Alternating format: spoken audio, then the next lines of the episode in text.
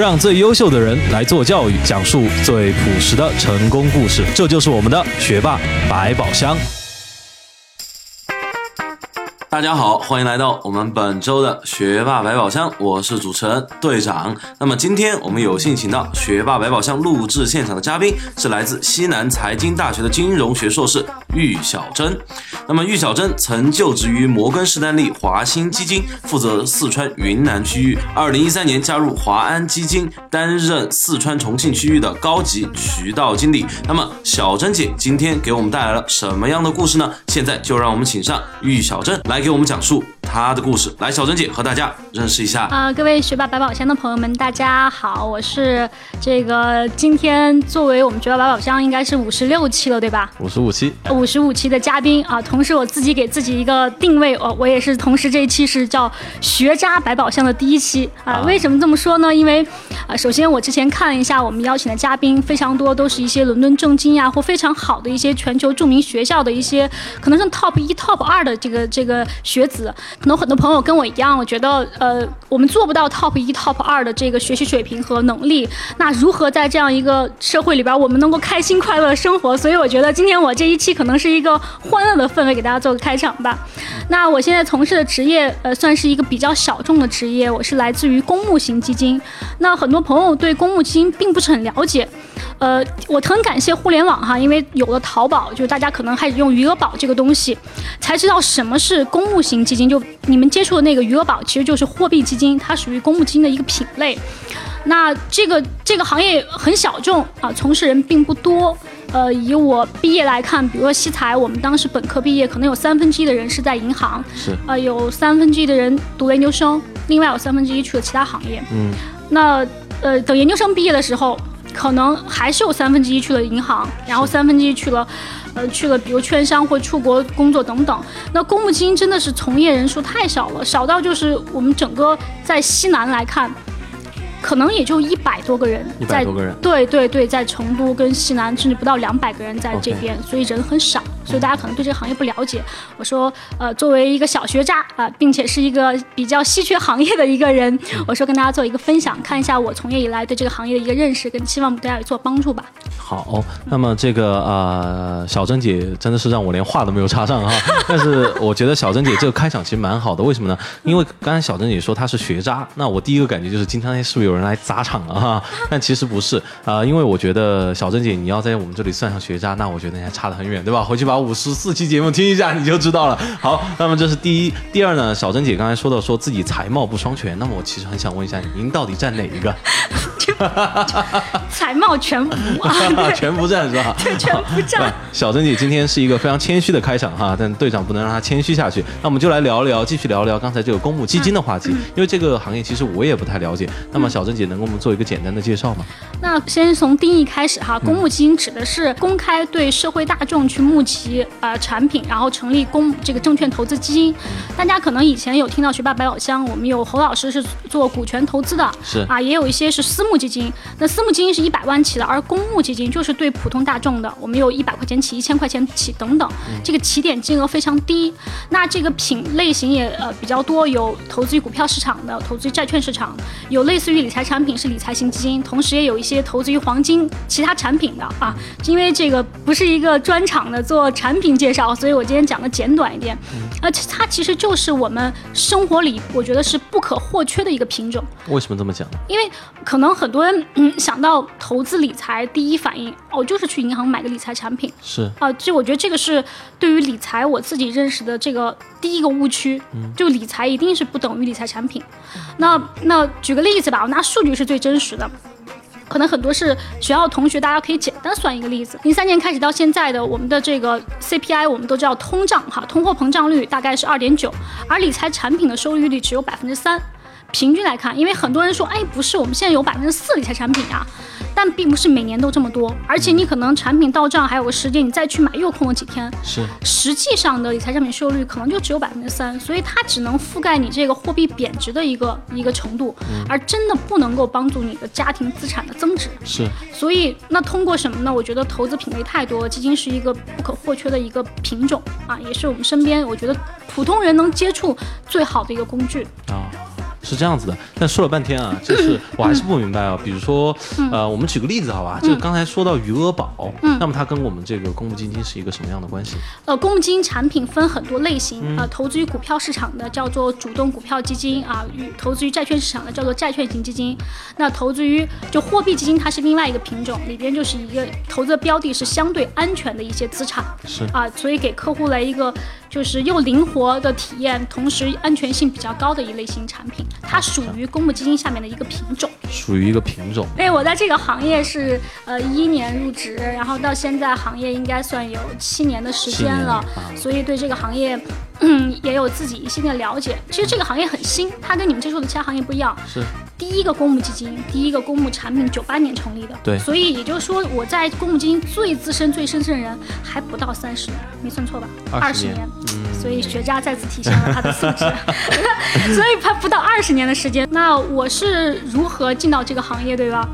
这也是一个很有意思的故事，跟大家分享一下。首先呢，因为我在上学的时候，我学的金融行业，就在西财的时候，对，在西财，啊，我就只想做一个事儿，如何管理好自己的钱。如何管好自己的钱？，对，所以我未来的工作，我觉得我一定要这个方向。当时有多少钱？当时就是因为没钱，才想希望管有 钱那钱不。是瞎操心吗？但也许有朝一啊日突然间有钱了呢啊是是啊，所以我的人生目标、工作目标就是我要如何管理好自己的钱。啊，于是，那管那自己的理财有哪些方向呢？银行、券商、是基金是、保险，还有三方评价的一些财富公司。所以呢，我的研究生的方向就我从研一开始，我不知道我该怎么选，我就全体验一轮。全全体验一轮是什么意思？研研一的时候，我去一家三方的理财产品的评价机构去实习，然后啊，当然也是穷赚生活费。然后之后呢，然后找暑假去银行实习，再之后找券商实习，再之后找基金实习。因为我不知道我选什么，就全实习一遍然后看看一看自己我到底喜欢哪个行业啊因为个人理财，我平常就公募基金是最适合普普罗大众的哦，产品。是这样啊，嗯然后当时那家基金公司，呃，也是排名非常靠前的大的型基金公司，呃，它当时当年因为受监管的影响，不能发产品。那我在公募基金的职位职以职位叫做高级渠道经理，其实做的是基金销售相关的一个工作。OK，那然后那家公司不能发行公募产品，啊、它只能做一些客户活动，做客户的维护。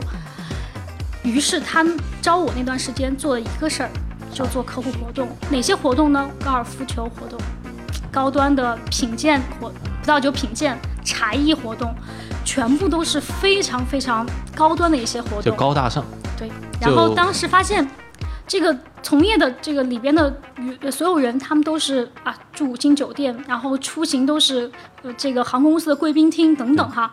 现在你想，我就要去，那是因为飞得很辛苦才会有这个贵宾厅的资格。但当时对于我一个嗯 非常穷困的孩子来说，哇，纸醉金迷的生活，纸醉金迷就来了啊，对，所以我当时觉得 这个行业太好了，其他之前的实习都是浮云，我人生一定要进入这个多金的行业。OK 所以毕业的时候就坚定不移的进了这个行业。毕业的时候是一一年，听众你可以打开你的股票软件看一下一一年的行情，你就会发现，基本从年初股票市场跌到年尾。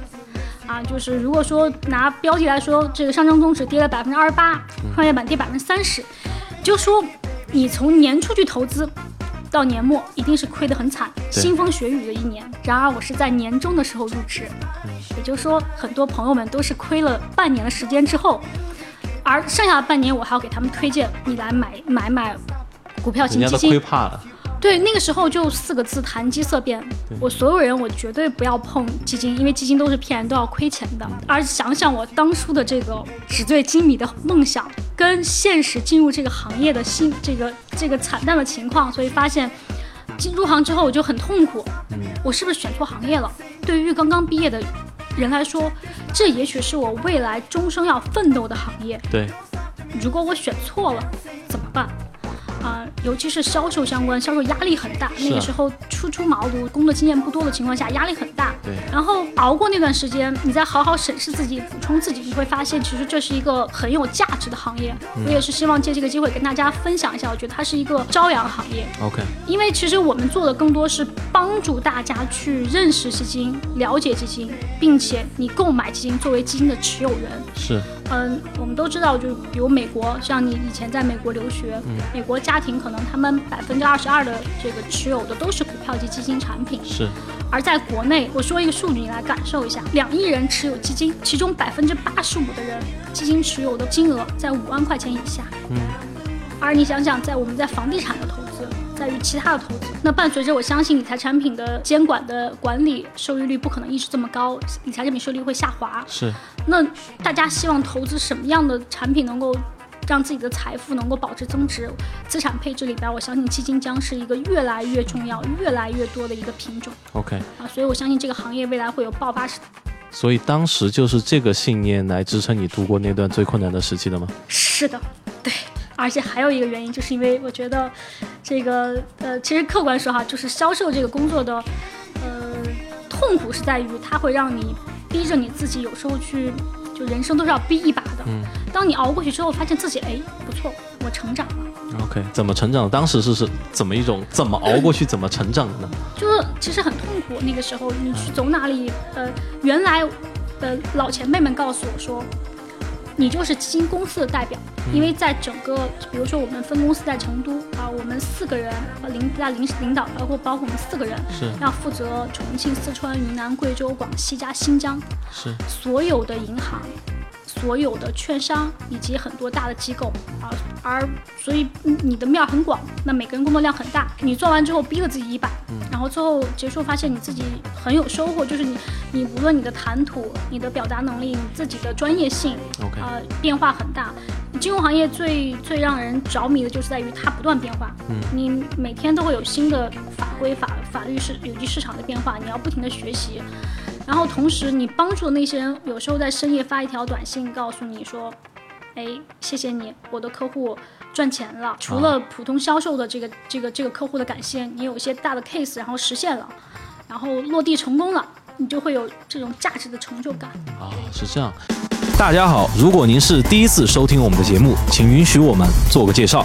我是主持人队长，我是顾问拼一，我是策划科学，我是顾问依依，我是制作人志哥，我是顾问宇军，我是策划楚哥，我们是学霸百宝箱。如果您喜欢我们的节目，那就赶快点击屏幕右上角，把精彩分享吧。那么，嗯，其实我很好奇啊，就是在这段很艰难的时期过后。呃，你是什么时候确定说我没选错行业？我觉得主要是因为这个工作内容，这个工作内容大概包括几块儿。第一，它的定性是基金销售，嗯，那基金销售你需要你具备的这个呃跟别人去做沟通、面对面沟通啊的路演的功能，你也要具备谈判的功能，呃就技能，呃的，然后你还要具备做一些大的客户沙龙的能力、演讲的能力，呃，就会发现它其实是让。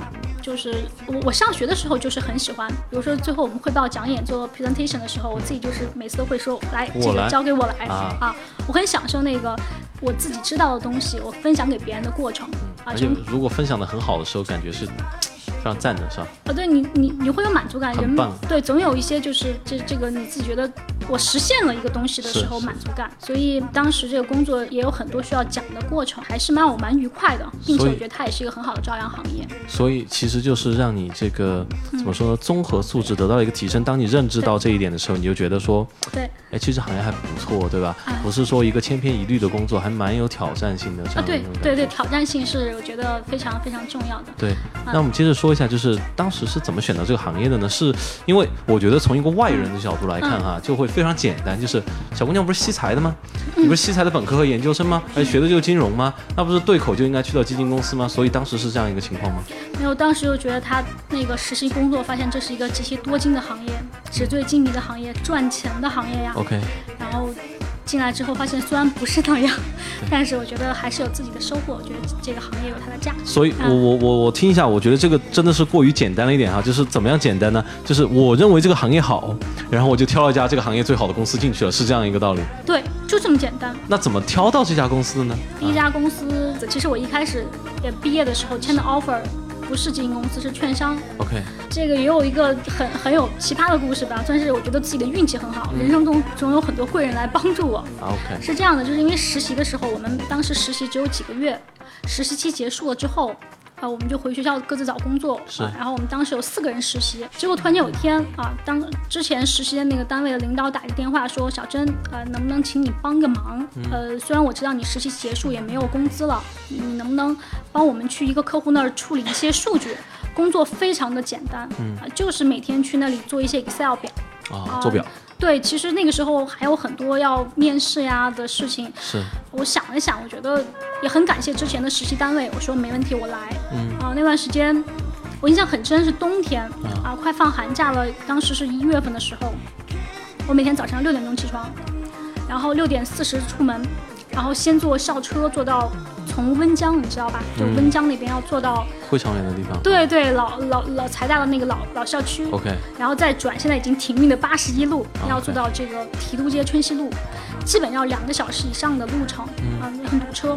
然后去那边了之后，我的实习工作真的就只有做表，呃，就是别人给我一些我看不懂的数据，把它按要求做成一个 Excel 表。OK，初学的时候一天要做一个半小时，将近两个小时，嗯到最后可能我只需要半个小时做完，哦但是我往返的时间还是在四个小时以上。啊，然后又是冬天，反正我就坚持把它干了吧，干了大概两周时间。两周。然后做完的时候，你说做表能学到什么东西呢？除了 Excel 的技能，Excel 对，然后但是最后我还是很感谢我说那个姐，谢谢你这个让我这边的工作做完了啊、如果你们还需要我帮忙，给我说一声。那我看到你们这儿经常有基金公司来拜访，我留一份我的简历吧。然后我是还是如果你这边有听到基金公司招聘，麻烦您跟我说一声啊，谢谢你。然后我就留了一份简历在那边我就走了。我已经没当回事儿，没管。你当时是大四还是研研究生，研三？研对研对研三的时候，然后继续回去找工作，然后就就签了一家券商，然后直到三四个月都已经已经到末期了，大概是对对对，我那边已经都是要入职了，快入职的时候。接到一个电话说说小珍啊，我是谁谁谁，呃，有个金公司要招聘，明星期五下午到哪个哪个地方找谁？我说哦好，然后给我给个电话，其实很懵的状态，他也没有问我有没有工作了，对，然后等我等我打了一个电话给对方说是我们要招聘，然后我就后来又参加了笔试啊、面试啊，选后来就选上了。我觉得是一个挺挺挺另类的找工作的一个确挺另类的。啊，但但我其实就很想借这个事情跟大家分享一点吧。你很多时候以你当时的你没有办法判定这个价这个事情有没有价值。很多人我们人都是趋利的，对，尤其你在金融行业更有这个趋利的感觉。是总觉得这个事情有价值、有钱、有意义，我才做。但其实人生并不是这样的，嗯尤其是你当时认知，你是无法预知这件事情未来对你的一个收获。嗯所以我觉得，像大部分跟我一样的普通朋友们，我觉得我们就踏踏实实、认认真真做好现在能做的事情。嗯也许你自己现在种下的因，未来你会收一个很大的果实。OK，在这里我想提一句，就是嗯呃，关于刚才这个小珍姐提到的我们这个能做的事情哈，嗯就是这一点，就是其实当时你说你留一份简历在那里，这个是你能做的事情，但是能做的事情不一定都是大家看得到的事情，所以我现在其实特别想问一句，当时小珍姐的心态，你当时留一份简历在那儿是一个什么样的心态？而且当时为什么去实习你会随身带着一份简历呢？没有，其实最后还是有 准备，就啊还是有准备对对，因为当时想一想，我觉得，嗯，因为当时去的银行是就是个人条件跟基金公司接口比较多的，所以呃之前实习的基金公司才会把我派那边去 OK 呃他们有需有需要。然后我想一想，既然他接触的这个多，我又想去这个行业试一试喽，啊，我就临走的那一天啊。我准备了一份简历啊，是。专门带过去。走的时候很忐忑，其实啊，你想没毕业小姑娘，其实也很紧张，对啊，去拿给人家一份简历说你们哦，特别尴啊尬，因为当时对因为他们的办公室都是隔间嗯，我都到现在印象都很深啊，所有人突然抬头都看着我，然后就忐忑的交出一份简历，啊。然后但是就是就所谓说就是嗯不打笑脸人嘛，只要你笑着给别人，别人哪怕他拒绝你就算拒绝你他，也会收下那份简历他。也会收下，也许他扔到碎纸篓，你不知道就好了对，啊，所以我就还是勇敢的就给他留了一份，结果哎还还有还有帮助啊。所以其实是个有心人嘛。就是说到底，就是说当时如果没有提前策划一下，哎，想想，还去想了想关联，其实对于一个还没有出身社会的学生来说，其实我觉得是一件蛮难能可贵的事情。就想反正给一个也不是多大件事儿，对吧？然后说不定就能帮上忙，结果这个说不定就成就了你现在一份已经工作了七年的事业。哎，我觉得突然间觉得这个访谈节目是一个很好的，让我觉得突然间我对我自己的人生都觉得，哎，我做的还不错哦。啊，确实是哦。其实你没发现，其实就是一个非常小的机缘巧合。对于，就我就从一个旁观者的角度来说，我觉得就是一个很小概率的事件，但就在那个点上，你把它抓住了。啊，我觉得那我对曾经的自己来说，哎，还不错呀。还不错是吧？那么呃，其实这里我就想问了，其实我嗯聊了大概有二十分钟了哈，那我就有一个感觉，就说小珍姐其实是特别特别典型的那种金融人，就是那我们不叫金融，我们说做金融的人，不管金融因为分很多行业哈，就什么呢？就是性格开朗外向，然后这个做事一丝不苟，有机会必定去争取，没机会也会去争取，对吧？所以就说我们就是说。有困难要上，没困难创造困难也要上，对吧？对 对。所以其实就是这样一个感觉。对对。那么我就想问小珍姐，就是那你选择金融，比如说你大学选择金融这个专业的时候，和你这个可能大学之后选择金融这个行业的时候，是你从什么时候开始规划这个事情？首先，其实你刚刚说的，你聊的过程中，我觉得我有两点想跟大家分享。嗯。就是你提到我的这个性格哈，其实我确实觉得不一定是我这样的性格，我觉得每一个年轻人都需要做一点，我觉得就是你现在是一个输得起的年纪，就一定要逼自己。比如说我就是八十分的水平，那我是不是努力踮个脚尖儿去够够八十五分的水平？也许大不了大不了我摔下来七十八分，我从头再来，对吧？对对对，所以我觉得金融行业可能这个有，如果你说这个是金融人的特质，我觉得也不全然是。但是如果有这样特质，我觉得挺好的一个事情。我有看过一个，就是当时是华泰证券的一个旅游行业的首席研究员，嗯，他当时跳槽去穷游网当这个首席的战略分析师，在那很长篇。就是离开金融行业的文章，你懂吗？都是说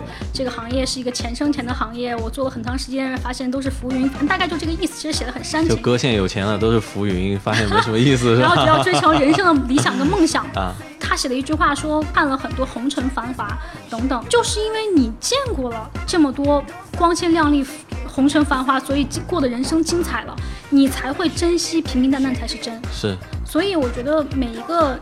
年轻的朋友们，因为尤其我们的很多是学生同学，或者是刚刚要毕业，或者毕业不久的听众朋友们，就是不要抱着那就这样吧的一个心态，凡事情无论你能做成什么样，都逼自己一把。我是来自于一个三四线的小城市啊，然后我们的我家的家境就是那种国有企业破产厂，家境特很不好啊，然后。